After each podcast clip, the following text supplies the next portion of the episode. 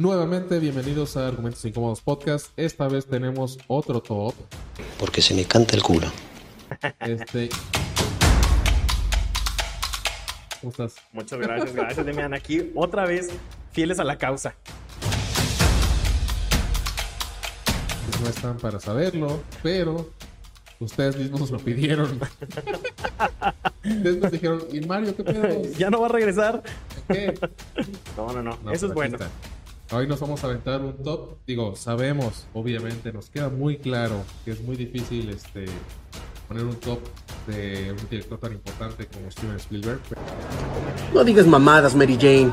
pero pues se nos canta el culo y vamos a hacer un top de un top 5 de películas de Steven Spielberg. Así es. Este programa va a estar dirigido, dirigido, Dirigido. este, coordinado por Mario. Así que yo nomás voy a estar aquí de espectador dando mi opinión sesgada de las películas. Así que te cedo el micrófono, Mario. Muchísimas gracias también, muchísimas gracias y, no- y de verdad gracias por la confianza y por la invitación, sobre todo para poder hablar de, de, como bien lo mencionas, de Steven Spielberg, que si bien una hora seguramente no va a ser suficiente y seguramente nuestras elecciones van a decir, eso no es lo mejor de Spielberg, eh, faltó esta, quiten esa, seguramente. Los gustos somos los que creemos que, que nos, nos ha gustado y ha marcado eh, la vida cinéfila tanto de Demian como mía. Y, y, bueno, como bien lo mencionas, ¿no? Un director tan importante como Steven Spielberg y tan vigente como Steven Spielberg, Claro. yo creo que no nos, no nos bastaría. Pero bueno, rápidamente, una introducción súper rapidísima de, de Steven Spielberg, nacido el 18 de diciembre de 1946 en Cincinnati, Ohio. Y bueno, ¿qué podríamos decir ahorita ya de Steven Spielberg? Él, es el único cineasta que todos conocemos. De- definitivamente, cualquier persona que haya ido al cine durante las últimas tres décadas necesariamente ha visto alguna de sus películas. Y, es tan importante que a los 29 de años de edad transformó la forma de hacer películas con una pequeña película llamada Tiburón. Claro. Eh, desde entonces nacieron los llamados blockbusters de verano Claro. y las cintas se volvieron un negocio completo gracias a él y a su visión, ¿no? Porque ya no solamente se iba a ganar o ya no iba a haber ganancias solamente de las taquilla, eh, también se vendrían todos los productos de todo tipo, se harían convenios o se harían este, tratos con restaurantes, con marcas de juguetes, con marcas de ropa para comercializar eh, los blockbusters de verano, ¿no? Eh, también se vendrían, pues, obviamente todo este tipo de secuelas, precuelas, franquicias, que si no hubiera sido por la visión y, y- y por el desarrollo de, como les digo, de esta película Tiburón de, de Steven Spielberg, seguramente no, no concebiríamos la industria de los blockbusters hollywoodenses como, como lo hacemos hasta ahora, ¿no? Eh, también creo que es importante mencionar, y, y sería muy injusto decir que, que Spielberg es solamente un director de películas taquilleras. Creo que tenemos que conocer la otra faceta de, de- de- de Spielberg. Y es que eh, si nos detenemos a, a ver su, su filmografía, podemos ver ejemplos, como bien lo mencionábamos, de éxitos súper taquilleros, pero también podemos ver la versatilidad del, del- del director eh, con, con otro tipo de cintas, ¿no? Por ejemplo, sabemos y lo conocemos por ciencia ficción como E.T. o Encuentros cercanos del tercer tipo, pero también es muy bueno haciendo, ah, es muy bueno haciendo dramas bélicos como El Imperio del Sol, que no ya la haya visto, se las recomiendo, Claro. eh, o Rescatando al Soldado Ryan. Eh, ha navegado también por el drama con El color púrpura, uno de los primeros papeles de Oprah Winfrey como actriz y que de hecho Mm. le dio una nominación al Oscar a Oprah Winfrey por, por El color púrpura y por una película muy reciente que salió hace poco que se llama The Post, que está basada en el periódico de, que dio a conocer las cintas de Watergate, del escándalo de Watergate, ¿no? Este, también Spielberg se ha hecho famoso por tener ciertos caprichos geek.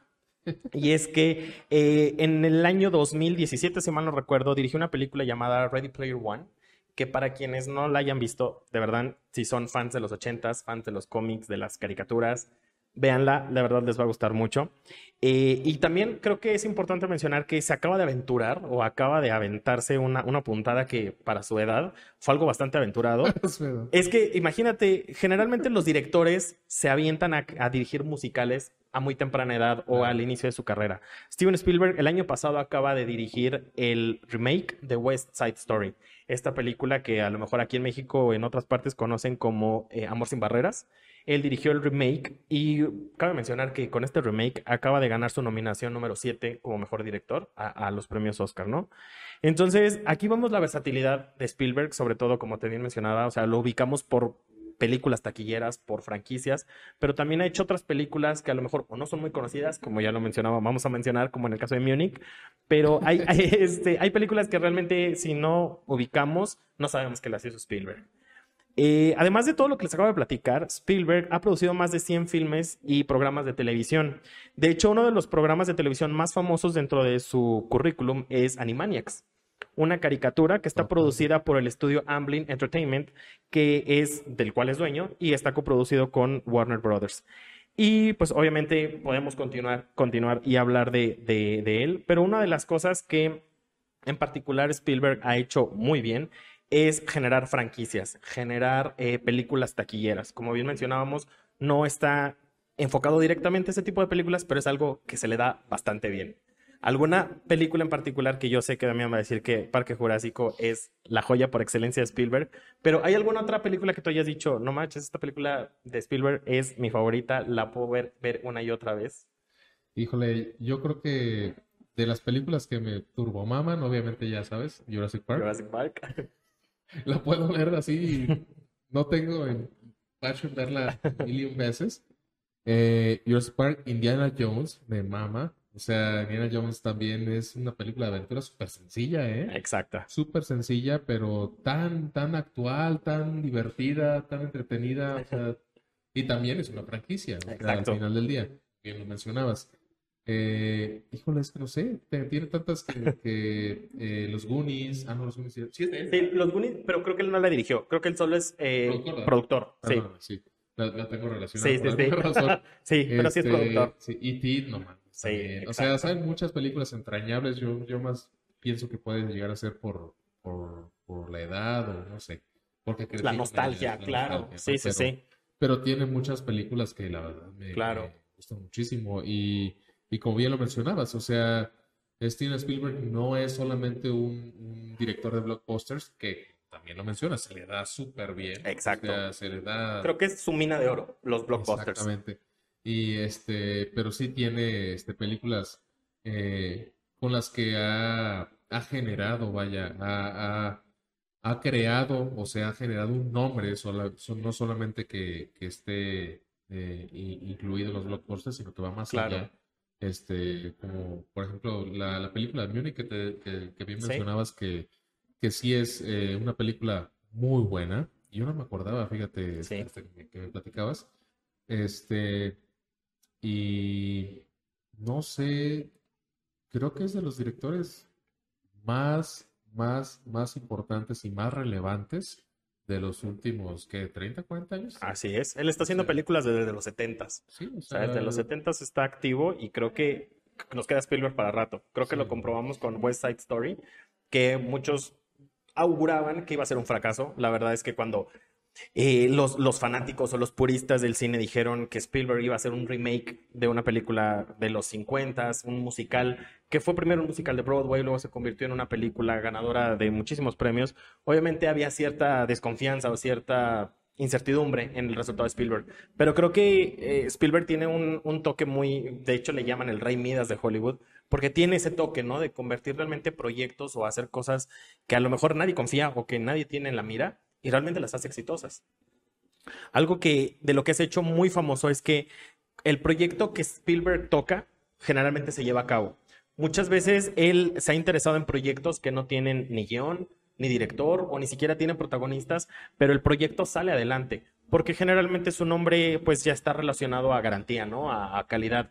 Puede ser que se haga calidad en taquilla, calidad en la película, en la dirección, en el guion, pero mucha gente que a lo mejor no necesita ser un cinéfilo de corazón, pero si ves el nombre de Spielberg, Sí, seguramente Ya te va a llamar la atención. sí, sí, claro. Sí, sí, claro, totalmente. Y, y sería injusto decir que ha tenido, estado lleno de éxitos, porque también ha tenido muchísimos fracasos y ha tenido muchísimos tropiezos.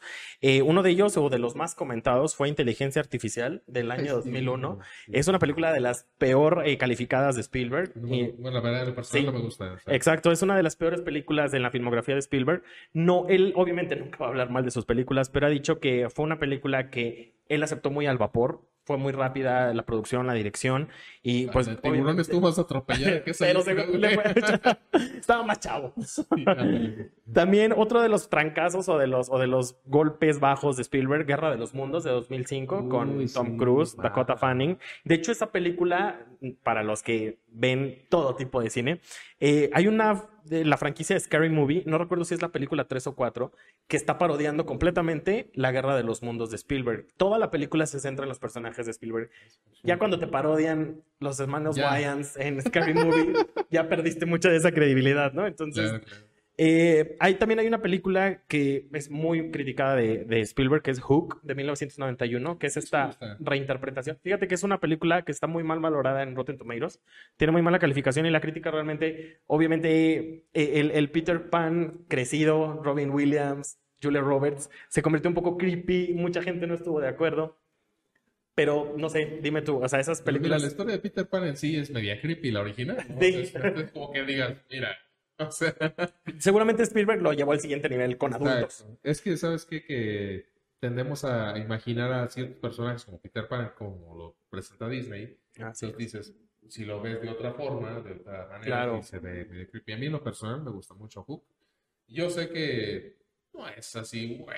Sí, no es el Pero película. está, está divertida, Sí, está sí, sí. entretenida y eh, igual, insisto, yo le tengo quizá mucho cariño porque pues, yo era joven en ese entonces y la disfruté mucho. La viste, claro. Pero yo la he vuelto a ver de adulto y me gusta. Sí, seguramente. Y hay gente que tiene un, un- eh, o esta película tiene este público arraigado de, de corazón que Claro. o eres fan de Spielberg o eres fan de Hook, pero seguramente pues a alguna persona, digo, o algún sea, crítico no le ha de haber gustado. Como bien mencionas, la guerra de los es bien mala. Es muy mala, es muy Sí, mala. mala. Yo creo que, y, y de hecho, o, o se, se rumoraba o se pensaba que iba a ser un trancazo porque, si recuerdan, eh, Tom Cruise había trabajado con Spielberg anteriormente en Minority Report, algo así, sentencia previa, creo que lo pusieron aquí Sí, en. México, y fue una película bastante buena, o sea, le fue bastante bien, el rendimiento fue bueno. Entonces, cuando vieron que iba a ser la guerra de los mundos con Tom Cruise, obviamente todos esperaban ese trancazo y Es, el guion es malo en sí. O sea, Sí. como que desde el principio.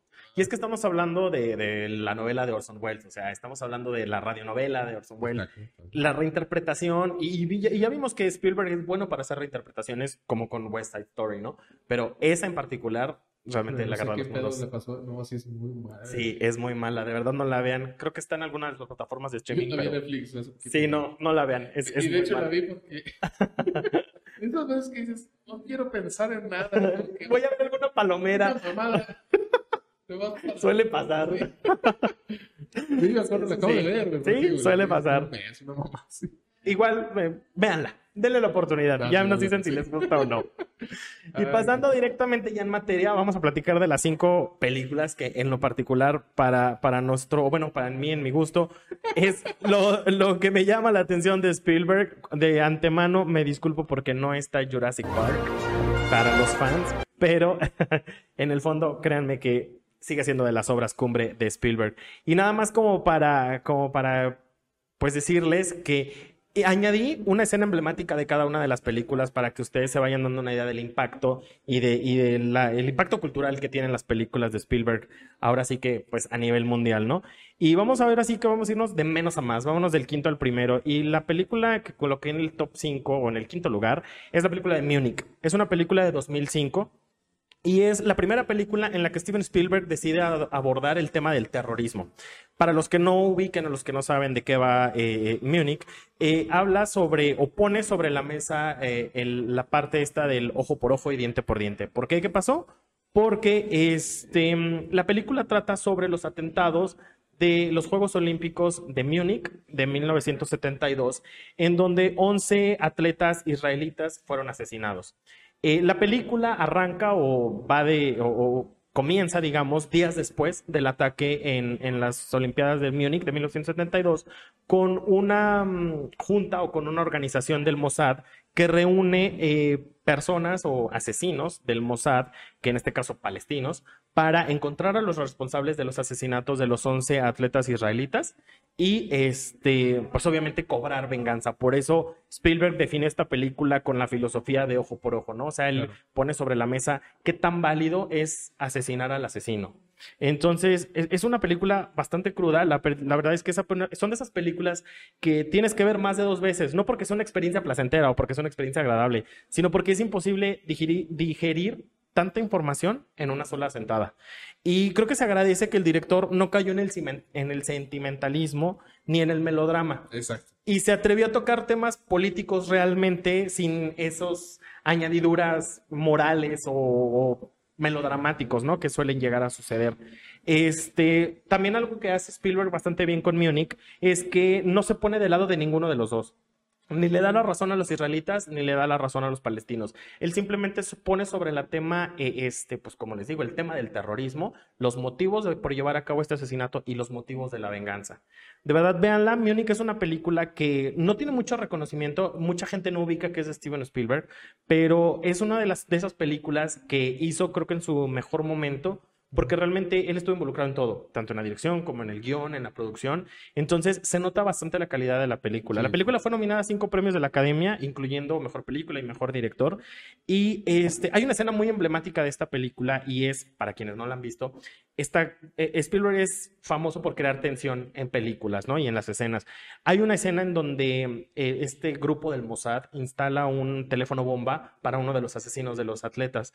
Y cuando hacen sonar el teléfono, que es la bomba, eh, la hija del asesino responde. Entonces, el personaje de Eric Bana eh, decide correr con sus compañeros y decirles que detengan el ataque porque hay una niña contestando el teléfono. Entonces ahí la tensión de la escena, de ver que la niña contesta y el, la otra persona está a punto de detonar la bomba. Eric van a corriendo como para decir, no, no, no, no le exploten porque hay una niña, este, no está solo. No les voy a arruinar la película ni la escena, pero realmente la tensión que crea es muy buena. Y creo que la película, como les digo, no tiene tanto reconocimiento, pero si tienen la oportunidad, véanla. Sí, es- la verdad es que es lo que, lo que te decía yo hace mucho que la vi. Mi, mi, mi recuerdo es que es muy buena película Sí. y la disfruté mucho. Y hace mucho que no la vi. Ayer la, la empecé a ver, pero no la terminé. Y sí, la verdad la recomendación es Spielberg que sí logra captar, híjole, la, la, la esencia principal de, de, de esta parte. Digo, porque Eddie Pana es un, eh, eh, va a tener un hijo, este, etcétera. y- Sí. o sea, como que esa parte de la psicología del personaje que, que te da a entender los motivos de, por los cuales está actuando de cierta u otra Exacto. manera, ¿no? Entonces, a mí la verdad es que sí me gustó mucho. Hace mucho que la vi.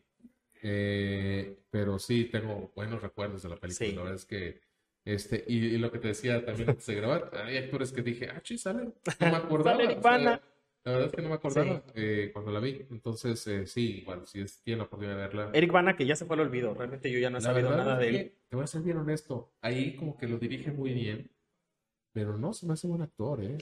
Sí, yo creo que Eric Bana ya no hizo nada. Creo que, no sé si después de Múnich hizo alguna otra cosa importante, pero yo después de él ya no volví a La saber nada. salió antes, ¿no? Sí, sí, la de Troyes creo que es como el 2003, 2004, algo así. Que ahí se me hace muy Sí. malo.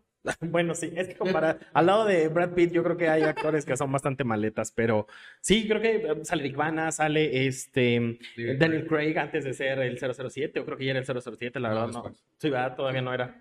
La verdad no sé, Sí, Múnich es de no me acuerdo, 2005. pero sí o sea, realmente es un cast, no eran tan famosos, no eran caras conocidas, Ajá. sin embargo creo que Spielberg, algo que es muy bueno de Spielberg es que saca lo mejor de los actores. Exacto. La verdad es que puede ser que no sean los mejores o actores de método, como platicábamos en otro episodio, pero realmente él trata de sacar lo mejor Ajá. de sus No, y personajes. aparte los dirige bien. Sabe, a dónde va. Involucrarlos y decirles cómo y demás. Exactamente. es importante. O sea, puede ser muy buen actor, pero el director también tiene su parte. Claro, O sea, la sí, verdad sí, que tiene sí. su parte y tiene que pues, saber cómo dirigirlos. O sea, hay actores que a lo mejor no son tan son eh, normales, Sí, sí, sí. pero un buen director sí sabe. Claro, los dirige bastante bien. Creo que Spielberg es experto Y en más bien, ajá, y como más bien darles a entender qué es lo que él quiere hacer con su Claro. vida, ¿no? Claro. Así es. Muy bien, pues vámonos con el eh, puesto número 4. Y es esta película que, híjole, la verdad, yo creo que es una de mis favoritas de Spielberg. La verdad es que es una película que le dio el, o es la película que le dio el prestigio y reconocimiento que tiene hoy en día Spielberg, ¿no? Y es La lista de Schindler de 1993. Esta película está inspirada en hechos reales y narra la historia del Holocausto uno de los temas preferidos del director. Y no porque le guste, sino porque le gusta, le gusta este, tocar estos temas e investigar más allá, ¿no? Eh, esta película Está basada en hechos reales y eh, trata sobre un comerciante alemán que se dedica a reclutar y dar trabajo a judíos para salvarlos de la muerte en los campos de concentración alemán durante la Segunda Guerra Mundial. Eh, el resultado es una película bastante emotiva, a diferencia a lo mejor de Munich. Esta sí es una película que probablemente te va a hacer llorar, probablemente sí te va a hacer decir, híjole, ¿qué estoy viendo? Y te vas a sentir muy triste. Este, pero al final del día también es muy interesante porque a pesar de durar más de tres horas, dura casi tres horas y media, logra mantener la tensión y el drama durante esas tres horas y media. Eh, la verdad es que no cae, volvemos al punto, creo que Spielberg se hizo muy bien su chamba aquí porque no vuelve a caer en el melodrama, en la, en la película aleccionadora de decir ellos están mal, tú estás bien, no da culpables, no se pone del lado de nadie, simplemente pone las cartas sobre la mesa, ¿no? Eh, y creo que también esta, esto lo, lo lleva al siguiente nivel porque no cae en el melodrama, pero también se toma la, la osadía de mostrar y, de, hacernos cerrar los ojos en ciertas escenas, ¿no? Eh, por ejemplo, la selección de los judíos útiles e inútiles que están completamente desnudos, eh, los, están, eh, los están marcando, los empiezan a separar, ellos no saben qué está pasando y obviamente ya después te empieza a mostrar las escenas, ¿no? De la selección de, estos judíos que eran aptos para trabajar y cuáles no. Creo que también otra escena es donde Ralph Fiennes mata sangre fría por diversión o por aburrimiento. Hay una escena donde está en su balcón y literalmente se empieza asesinar judíos y, o sea, es algo que Spielberg trata de, demostrar, ¿no? O sea, de la frialdad de, los alemanes. La película fue nominada a 12 premios Oscar, que es una de las películas más nominadas de Spielberg. Ganó 7, incluyendo el de Mejor Director, que fue la primera película que le dio su, su primer Oscar como director, ¿no? Y en 2004, la Biblioteca del Congreso de Estados Unidos, que es como una organización muy importante en los Estados Unidos, la seleccionó para su preservación en el Registro Nacional de Cine en 2017. Eh, y el American Film Institute la incluyó en el puesto número 8 de las 100 mejores producciones estadounidenses de la historia. Esto te habla del calibre y de la calidad de la película, que creo que realmente lo hizo bastante bien. Y como escena emblemática, yo incluí eh, el cadáver de la niña con el abrigo rojo. Para quienes no la han visto, la película está filmada en blanco y negro.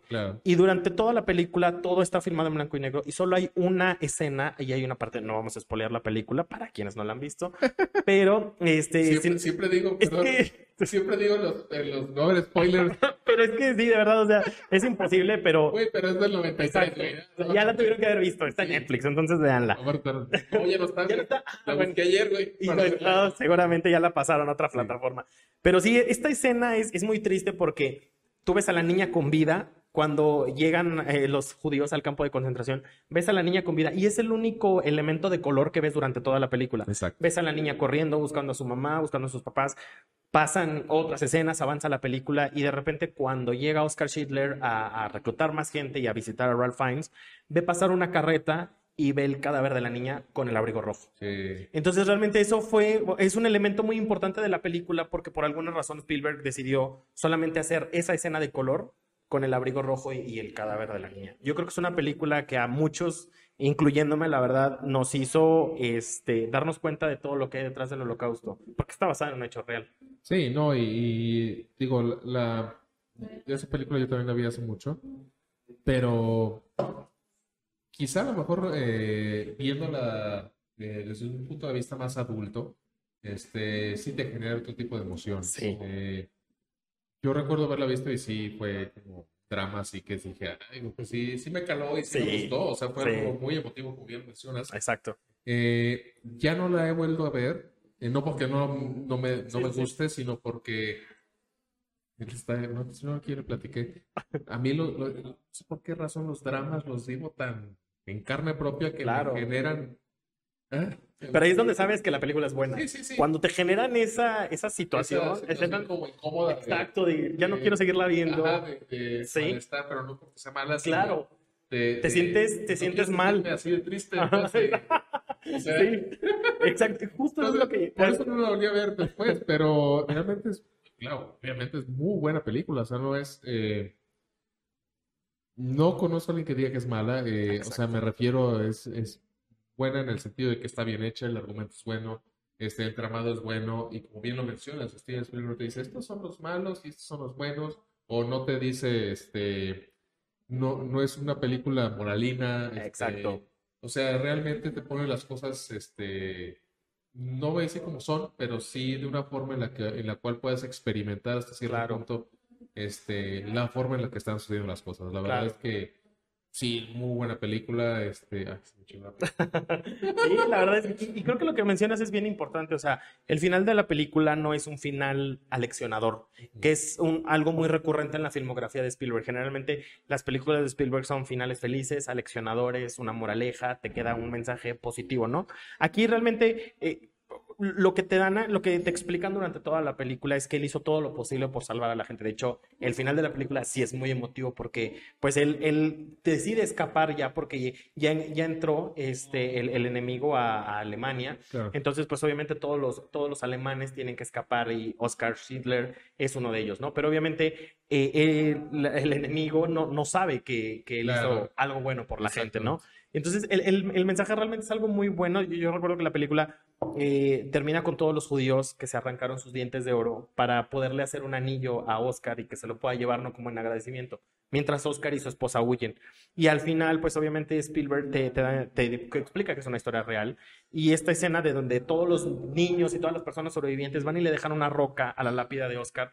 Realmente, o sea, no es un, no es un final aleccionador, no es un final, sí, es más bien esperanzador, ¿no? Pues O sea, claro, que claro. ahora sí que hay personas buenas en, en el mundo, a pesar de lo malo que o lo Exacto. podrido que pueda estar el mundo. Creo que es un mensaje bastante bueno y la película, como bien mencionábamos, o sea, fue el- la película que mayor prestigio le ha dado y fue la, fue la película que puso en el mapa de los grandes directores a, Sí, a claro. Spielberg. Sí, porque como ya lo mencionabas, este fue considerado en algún momento, bueno, en algún momento, este, como el blockbuster, o sea, como el, el director El de director de blockbuster, Blockbusters, claro, este, que no, no, no iba a poder salir de ahí. Exactamente, y digo, hay que tomar en cuenta que en, en- en el rubro, en el ámbito era como de, pues eres el director de blockbuster, o sea, Claro, no, no vas a eh, poder con no es esto. serio, por decirlo de Ex- ándale, forma. exacto, no eres un Este, director serio. Y esa película, pues, demostró, porque le hizo a la par de Jurassic Park, Exacto. esa es otra cosa que dices, pegaditas, "Güey, no sí. mames, güey, ¿cuándo dormías, cabrón?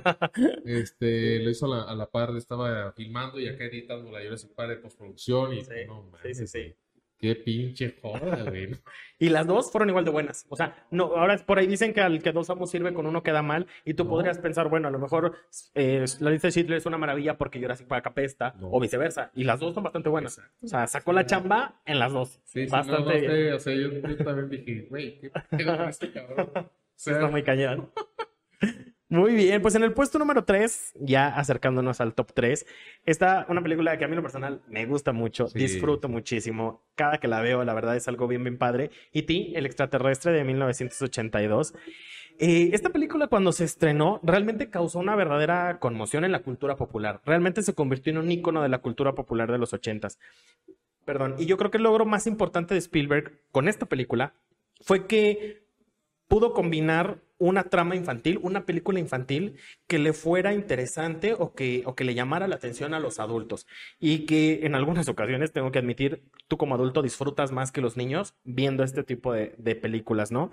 Pero también uno de los logros de, de Spielberg con esta película es que, además de lograr el interés de los adultos, puso sobre la tema, sobre la mesa temas de, de los niños que a lo mejor nosotros como adultos no vemos, ¿no? Como en este caso en la película, en, en la soledad del niño ante el divorcio Claro. de sus papás, porque empieza con esa situación que el niño está enfrentando el divorcio de sus papás.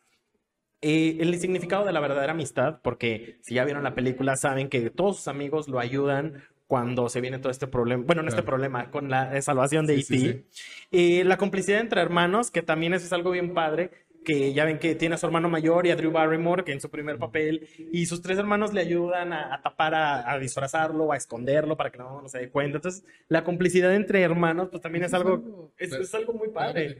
No, no, no. Es algo muy clásico de Spielberg. o Exacto, sea, la- eh, la complicidad. eh, el- la, la, la importancia que tienen ellos este, Claro, en sus eh, películas. en sus películas. Y, y, y esa película, híjole, es, es tan, insisto, tan emotiva. Exacto. tan- no sé si las palabras sean tan, tan buenas en el sentido de que, como dices, yo le tengo mucho cariño Exacto, porque... es un- te trae muy buenos recuerdos. Sí, claro. sea, es- es- Sí, sí, sí. No, Es otro rollo. Y, Sí. y algo que, que hizo Spielberg bastante bien es que eh, trató el tema de los extraterrestres eh, y de la interacción pacífica entre extraterrestres y humanos bastante bien en los ochentas. ¿Por qué les digo esto?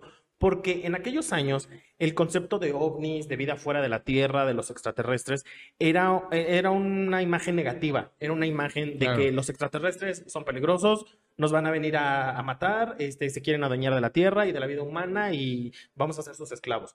La mayoría de los contenidos que había en el cine y en la televisión sobre extraterrestres respecto, claro. eran negativos, era realmente algo de que, o sea, son malos.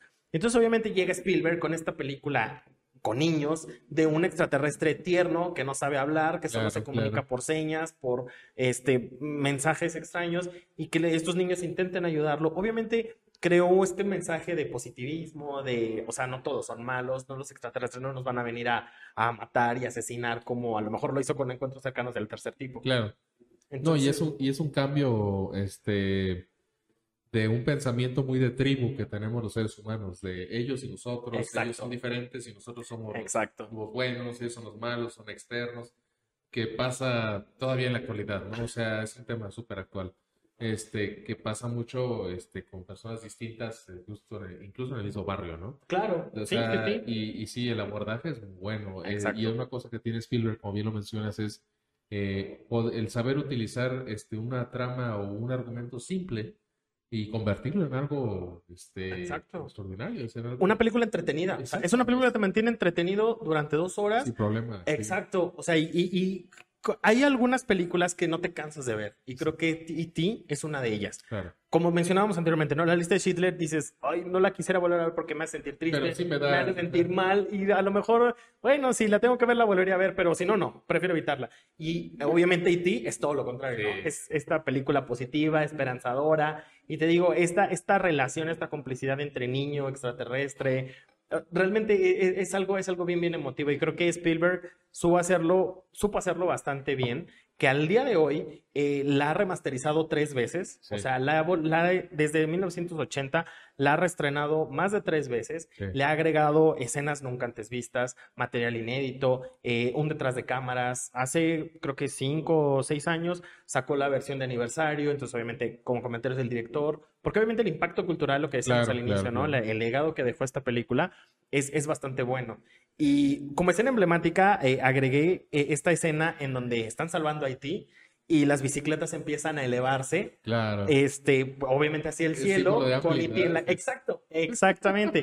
tan, tan icónica es esa escena que cuando este Spielberg creó, no sé si creó o cambió la imagen de su, de su compañía de. Amblin, eh, es la imagen Claro. de E.T. con el niño en la luna de fondo y las bicicletas volando. sí. Y de hecho, este, cuando las películas de, de- de su productora comienzan, ese es el logo. Claro, el póster claro. de la película E.T. es el logo de, de la- del niño con el E.T. en, el- en la canasta, elevándose, ¿no? Y, y te- les digo, el, el legado es tal que, por ejemplo, esa misma escena la vimos en Stranger Things. De, y estamos hablando que Stranger Things se estrenó en 2018, 2019. Y, o sea, e- es el referente, ¿no? O sea, Claro, sí. E.T. te, inmediatamente te vuelve a los ochentas. Sí, no, es, eh, la verdad es una joya, o sea, insisto, y, y el digo, eh, además del cariño, digamos, de las personas Claro, que las vimos en su momento, este, es la película que tiene un referente cultural bien importante, o sea, ya la persona, no sé si las personas más jóvenes le den la importancia quizá a la película, Claro. porque obviamente ya cambian muchas cosas, como fueron mencionados en el podcast, en el episodio del Top Ten Ujú. este, que los efectos ya no son iguales o algunas cosas este, Que ya ahorita los ves como que dices, ay, ¿y Este, eso qué? Ajá, y los, los- ajá, los- las personas más jóvenes ahora dicen, "Ay, es que, Claro. que no era, se ve bien falso. Exacto, exacto. Es bien falso y ya nos llama la atención. Pero tú por acá estás de. Uno para acá sí, no, Sí, exacto. Sí, Son de esas películas que si la ven en Canal 5, déjenla, véanla, este, porque la verdad, si Sí, no la vi en Canal 5 la primera vez. Sí, es que, es que Canal 5, este, aunque ya pasó a la historia, eh, tenía estos sábados de cine permanencia voluntaria Sí. y luego tenía los domingos de, no sé, no me acuerdo cómo se llamaban los Ah, domingos, los que eran todo el, todo el día, o sea, Puras ver películas, pelis. eran películas, pero eran películas eh, clásicas, de, o sea, de antaño, buenas, no tan buenas, pero si te quedabas viendo películas en Canal 5, seguro salía Sí, totalmente. Era como cuando veías Mi Pobre Angelito en, diciembre, en. Canal 5. O las de Chucky. Ándale, Chucky. Canal 5 nunca nos dejó mal. Todo Sí. sigue pasando todavía Malcolm y, y Dragon Ball. Entonces, Denle una oportunidad no sabía, Canal pero 5. sí. Denle una oportunidad a Canal 5, Qué chavos. chido. Y bueno, pasando al puesto número 2, esta película que ya me habías mencionado acá hacia el inicio, que también es un exitazo de Spielberg. Eh, Los Cazadores del Arca Perdida o Indiana Jones y Los Cazadores del Arca. Perdida de 1982. Esta es la primera película de la franquicia que obviamente en aquel entonces, en 1981, Spielberg no pensó que se fuera a convertir en una franquicia. Y es una, es una de las películas más importantes de la carrera de Spielberg porque reúne o hace esta mancuerna con George Lucas. Spielberg dirige, George Lucas escribe el guion de la película y Produce. produce la película, exactamente. Entonces, gracias a esta mancuerna, la película se convirtió en un éxito de, de los años 80 y se convirtió en un verdadero paradigma para las películas ochenteras, porque eh, Indiana Jones y los Cazadores del Arca Perdida es de las primeras películas que combina aventuras, o sea, literalmente una película de aventuras, de acción, con detalles cómicos. Eh, y volvemos a lo que mencionabas anteriormente.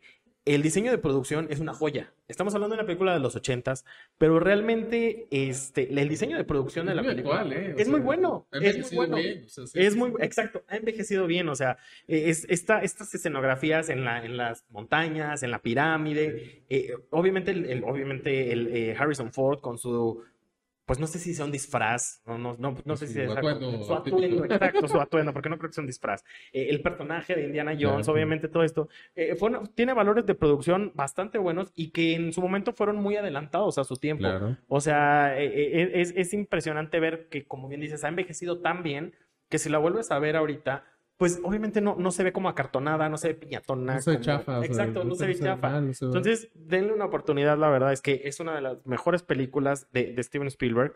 Y esta película fue la que le dio el estatus de estrella a Harrison Ford. Exacto. Esta sí fue la película con la que, obviamente, Harrison Ford ya lo conocíamos por, Por Star Star, Wars. Wars. ya sabíamos que era Han Solo, ya sabíamos que tenía esta carrera por delante, pero cuando Harrison Ford, que de hecho George Lucas es quien le dice a Spielberg, pues hay que darle el papel a él. George, eh, Steven Spielberg no quería, él no estaba seguro de que fuera el, el personaje correcto, el actor correcto para el personaje.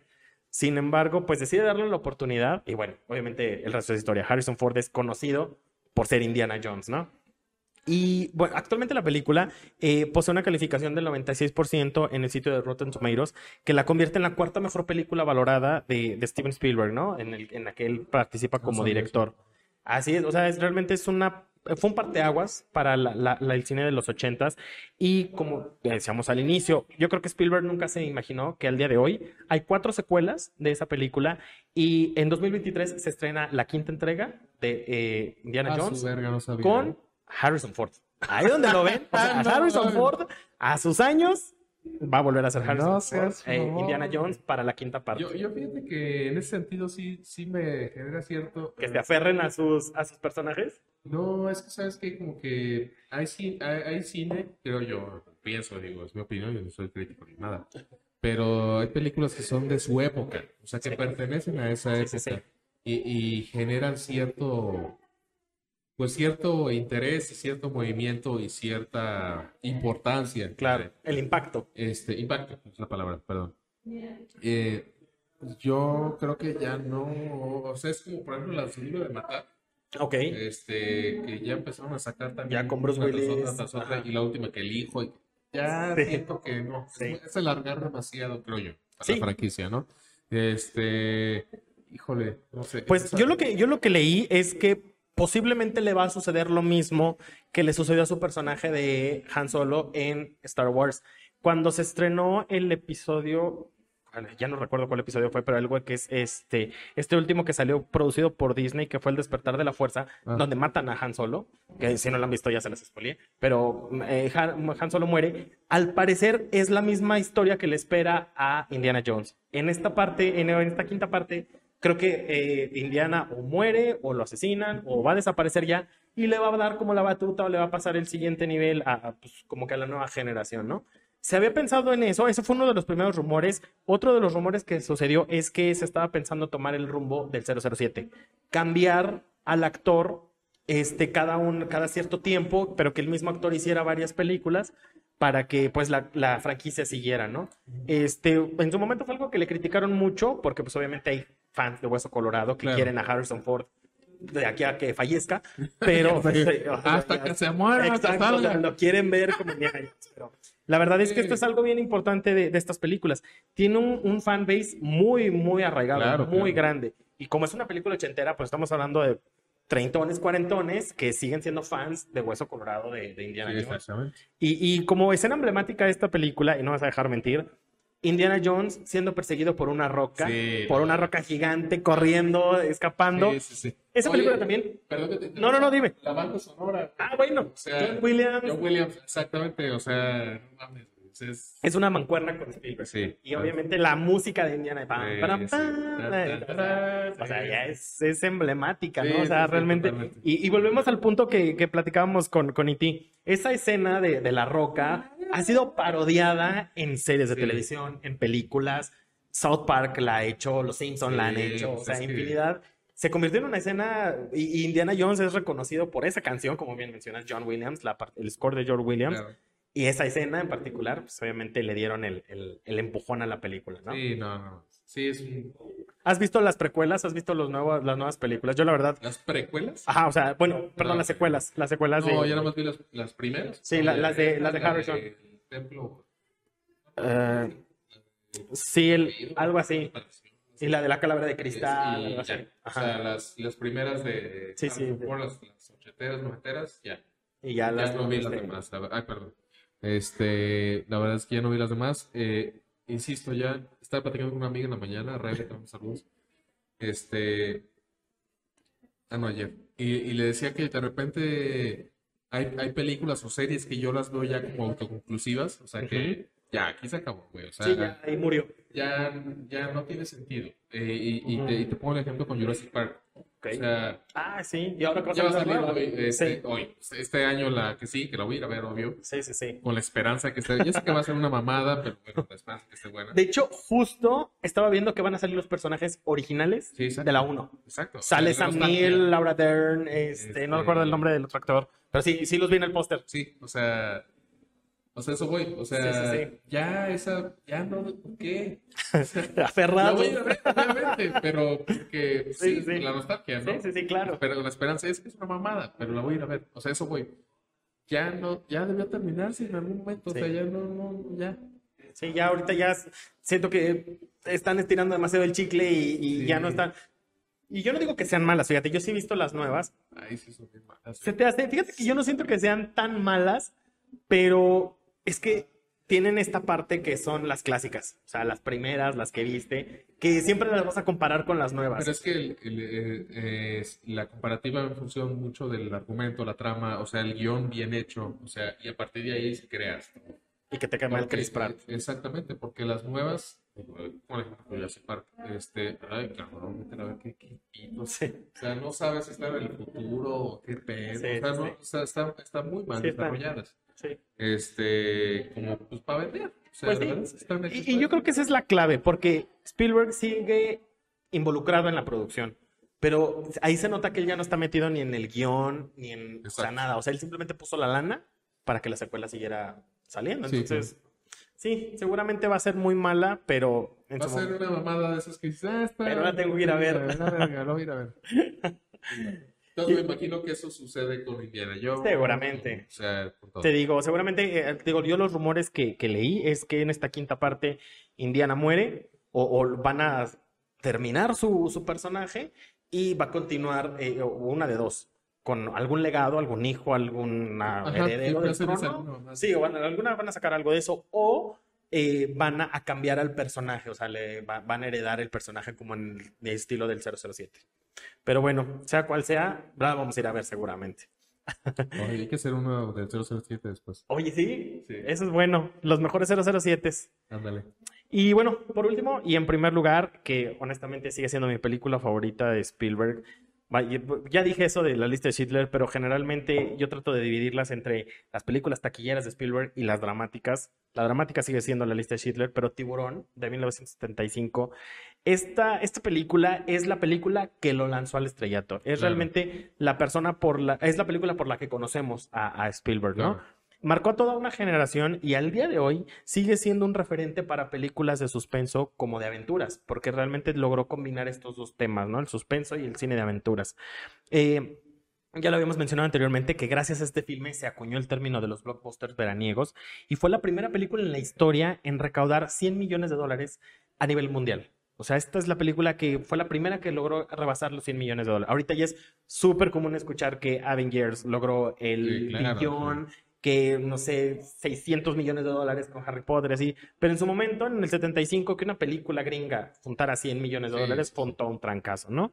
Este, y obviamente, esto también va incluido en que lo convirtió en un éxito comercial y de buena crítica, porque la película es buena. La Sí, película sí, realmente, independientemente de que sea algo veraniego, también es una película buena. Y logró sentar las bases para estas próximas películas que venían, que querían combinar eh, suspenso con eh, cine comercial, que en su momento fueron replicando películas como eh, el proyecto de la bruja de Blair, que no ves nada malo, no ves algún fantasma ni nada, Claro, pero claro. simplemente es un suspenso Exacto. por ahí eh, como en como Algo está Tiburón, ¿no? pasando, algo me incomoda, no sé qué pito. Exacto, pero ahí algo está pasando. Exacto. Eh, Tiburón ganó tres premios de la Academia, eh, Mejor Edición, Mejor Banda Sonora y Mejor Sonido. Y John también- Williams. Ahí, exacto. Y también estuvo nominada a Mejor Película, pero en aquel entonces estaba compitiendo contra una película que se llama One Flew Over the Cuckoo's Nest, que aquí en México pusieron como Ah, Atrapados de sin salida. Nicholson, muy De buena. Jack Nicholson, exactamente. Entonces, bueno, ahí perdimos. Pero en el año 2001, y esto lo, lo menciono porque, para que se den una idea, Spielberg es el único director que tiene tres películas en la Biblioteca del Congreso de los Estados Unidos para ser preservada como registro nacional de cine por ser cultural, histórica e- y estéticamente significativa en el cine. Eh, y en 2007 se lanzó un documental titulado The Shark is Still Working y trata sobre el legado y el impacto cultural que la película tiene al día de hoy. O sea, hoy 2020, el, el- el documental se estrenó creo que en 2020 y el día de hoy sigue siendo tan mítica y tan importante como el día de hoy, ¿no? Totalmente. Y la escena emblemática que puse de esta película es, y que creo que fue con la que yo dije, no mames, o sea, yo no sé qué está pasando, los barriles amarillos Ah, empujados por un tiburón que no ves. Sabes que algo está pasando, sabes que Algo algo, se ahí. aproxima, claro, sabes, claro. porque no, no, no has visto al tiburón, pero ya ves el peligro y ves los barriles cómo están volando y ves cómo se va levantando el, el- el muelle Sí, sí, sí. y toda la gente corre, toda la gente está asustada y no sabes qué onda. Realmente creo que esa película en particular de Spielberg, híjole, mis respetos. No, la verdad es que también es de mis favoritas. A mí me, me- Y yo la vi en Canal 5 también, o sea... Bien, Canal 5, bien. Educando a las generaciones. Sí, Canal 5. Es, eh, es, es, es- y, y es la razón por la cual me aterra el mar abierto. O sea, me, me- no mames. O sea, Que te vayas a No, eso está muy cañón. no, Sí. Y, y sí, es, es, es de mis favoritas, me, me, me encanta, o sea, me fascina. Y sí estaba leyendo que, que fue una producción eh, muy atropellada. Este, fue un pedo porque Spielberg quiso rodar en el mar Sí, se, le, se chingó No quiso, animal sí. mecánico. Y esa fue una de las razones por las cuales se hizo el suspenso del, del animal, porque como ya no servía el pinche animal, tenía que hacerlos. Bueno, pues que no salga. De hecho, no, no estoy muy seguro, creo que tú sabrás mejor que yo. El, el animatronic, el, el robot de- del Sí. tiburón, sale en dos o tres escenas durante toda la película. O sea, realmente no, creo que no necesitaron más que crear esa tensión Exacto. con algo que no veías. Y el tiburón, obviamente, la escena en donde brinca como al barco y donde Sí, los sí, quiere, sí. se los quiere comer. La aleta, la escena de la aleta que va sobre los, los, los bañistas Ajá. y ya. O sea, realmente, y fue una producción que, volvemos al punto, que nadie apostaba ni un peso por ella. Exacto. Y, y una de las razones es que Steven era muy joven. O sea, Sí, 29 bueno, años, pues, con eh, 29 años hizo esa película. bueno, pues ya, a ver, a ver, a ver. Denle chance. Este, y, y sí, al final, Sí. este, eh, este Richard Dreyfuss, el, el actor que es el, el protagonista. es buen actor. Este, no sé por qué ya no lo he visto. Todo no se muere. No, creo que pero no. a mí se me hace muy buen actor. Sí, no. Este, y, y él decía, no, es que pinche, pinche producción atropellada. o sea, Sí. Este, la película debió costar menos y costó más. y Hubo muchos accidentes, los sets este, se incendiaron o se quemaron, este, algo pasó con, con la producción. Sí, la verdad sí Un fue algo. Sí, Un desmadre que se hizo clásico. O sea, exacto. fue algo que, que nadie se esperaba y que, y que al final se hizo un clásico. O sea, un Exacto. clásico, o sea, es Se hizo una un película clásico. Que es, como bien lo mencionas, es una de las favoritas, a- o sea, Para mucha gente, para todos los treintañeros, cuarentones que nos están escuchando, yo creo que se nos viene a la imagen, eh, eh, se nos viene a la mente esta imagen de tiburón, eh, el, como tú dices, ¿no? O sea, algunos seguramente todavía tienen como ese temor de entrar al agua sí, y. Sí, o sea, de, de y luego algo que, que es como tan común, porque por ejemplo, eh, haciendo esta investigación me encontraba con noticias de avistamientos de tiburones en playas de Florida, en playas de California, aquí mismo en, México, este, que, que, o, o sea, obviamente es, es fauna que todavía pertenece a, Sí, sí, sí. a- a la, a la parte del mar que ya se convirtió en turismo, entonces hay avistamientos de tiburones, entonces es, es- al, al final del día sigue siendo un temor recurrente y al día de hoy tan actual. Sí, sí, sí, totalmente. Sí. Y, y como bien lo mencionas, Steven Spielberg que puede manejar ese tipo de, de De emociones suspenso, claro. este, de tal forma que, que son emociones este, del consciente colectivo. O sea, son cosas actuales que, que, que la gente sigue temiendo hasta cierto punto. Así es. Entonces, eh, es por eso que la película es tan actual. Y lo mencionaste también en el- cuando hablamos del top, en el top 10 de, de- de esta película Sí. este, que a lo mejor las, las generaciones más jóvenes van a decir, che, animal, se ve bien Exacto. culero, se ve bien falso. Pero es que en realidad eh, la, la calidad de, de la película, el- la importancia que tiene históricamente, este, este, El impacto. el impacto que tiene cultural, porque es un impacto grandísimo que tuvo. Y lo que mencionabas Es- también, la música de John Williams. La, sí. O sea, el score de esa película es... es, Es clásico. Exacto. ya algo que no, no- o sí, sea, y es una mancuerna que eh, Spielberg y John Williams han trabajado en muchísimas películas juntos. exacto. John Williams ha hecho la música, yo creo que del 80%, 90% de las Sí. películas de Spielberg. Y es imposible no reconocer Exacto. las partituras de John Williams. Ahorita mencionábamos con Indiana Jones, en su momento, como lo hizo con, con Jurassic Park, Sí, con exacto. todas estas películas, que esas mancuernas yo creo que son las, las valiosas en el cine. No, y es, ay, es- un clásico, o sea, la verdad. Y, y estaba leyendo al respecto, como te bien mencionabas, la parte del blockbuster, empezaron a hacer promoción este, como un año antes de la película, empezaron a vender playeras, empezaron, o sea, Exacto. entonces ya cuando llegó la película ya era Ya, ya habían creado. muy esperada. o sea, Exacto. Ya habían creado la expectativa y la gente ya quería verla. O sea, ya, ya necesitaban verla. Creo, creo que eso es algo, aparte de que Spielberg es un cineasta, creo que obviamente es un hombre de negocios Sí, y sí, sabe sí. cómo expandir eh, eh, eso, ese universo, por así decirlo, sabe cómo expandir esa, esa oferta y demanda de sus películas y lo sigue haciendo. O sea, al día de hoy yo creo que lo sigue haciendo de la mejor manera. A lo mejor no como lo hizo en sus en los inicios, en los 70s, en los Sí, sí. 80s, pero yo creo que al final del día Spielberg es uno de los directores que ha marcado un antes y un después en el cine y que es un referente, yo creo que para muchos de los cineastas que vienen después de él, ¿no? O sea, obviamente Totalmente. lo, lo pueden a él poner a él como referencia a alguna de sus películas, pero al final del día es un referente junto con muchísimos otros que seguramente ya hablaremos después, pero es- obviamente la intención con este top 5 era mostrar las obras más emblemáticas de Spielberg. Puede que estén de acuerdo, puede que no estén Sí, de sí, sí, acuerdo, claro. que nos digan. Sí, no, sabemos que es, no, es que es muy difícil. O sea, digo, para alguien, digo, sin demeritar, a lo Claro, mejor directores más contemporáneos, este, que tienen muy buenas obras, por supuesto, pero Steven Spielberg creo yo que es de los directores, este, clásicos, eh, clásicos y contemporáneos, porque todavía, Todavía este, el día de todavía hoy. es muy vigente, así es. pero de los más importantes, este, que existen en la historia del cine. O Así sea, digo, hay más, o sea, obviamente, pero digo, a lo mejor ahorita estamos hablando de él, hablaremos de más, más directores, este, pero este es uno de los más, más, más, más emblemáticos, este, que existen en la historia del cine.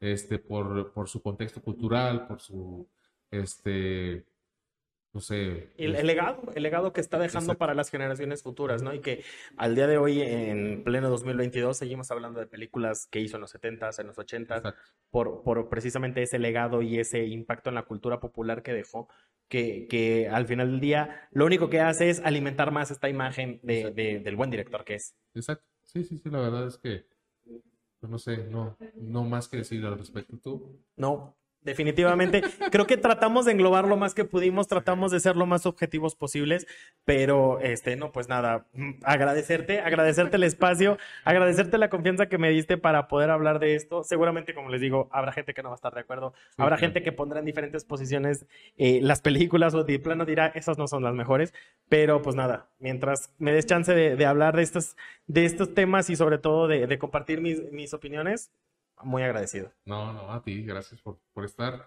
Mario, pues bueno, se nos acabó el tiempo. Ay, bueno, logramos la hora. Logramos. Se logró, chavos. Sí, Ustedes no saben, pero estamos cuidando el reloj. van a aburrirlos. Exactamente. No, pues muchas gracias, Mario. No, hombre, gracias por a ti, estar aquí, este, este, por tu trabajo y, pues bueno, los conocimientos inútiles no son más que herramientas que aún no hemos aprendido a utilizar. Ah, perdón. Este, si les gusta el video este, y el audio, Y el audio. este, compartan, este, denle un like, este, suscríbanse al canal de YouTube y si nos escuchan por Spotify, pues sí, compartan, este, y demás. Sale, bye. Muchas gracias, bye.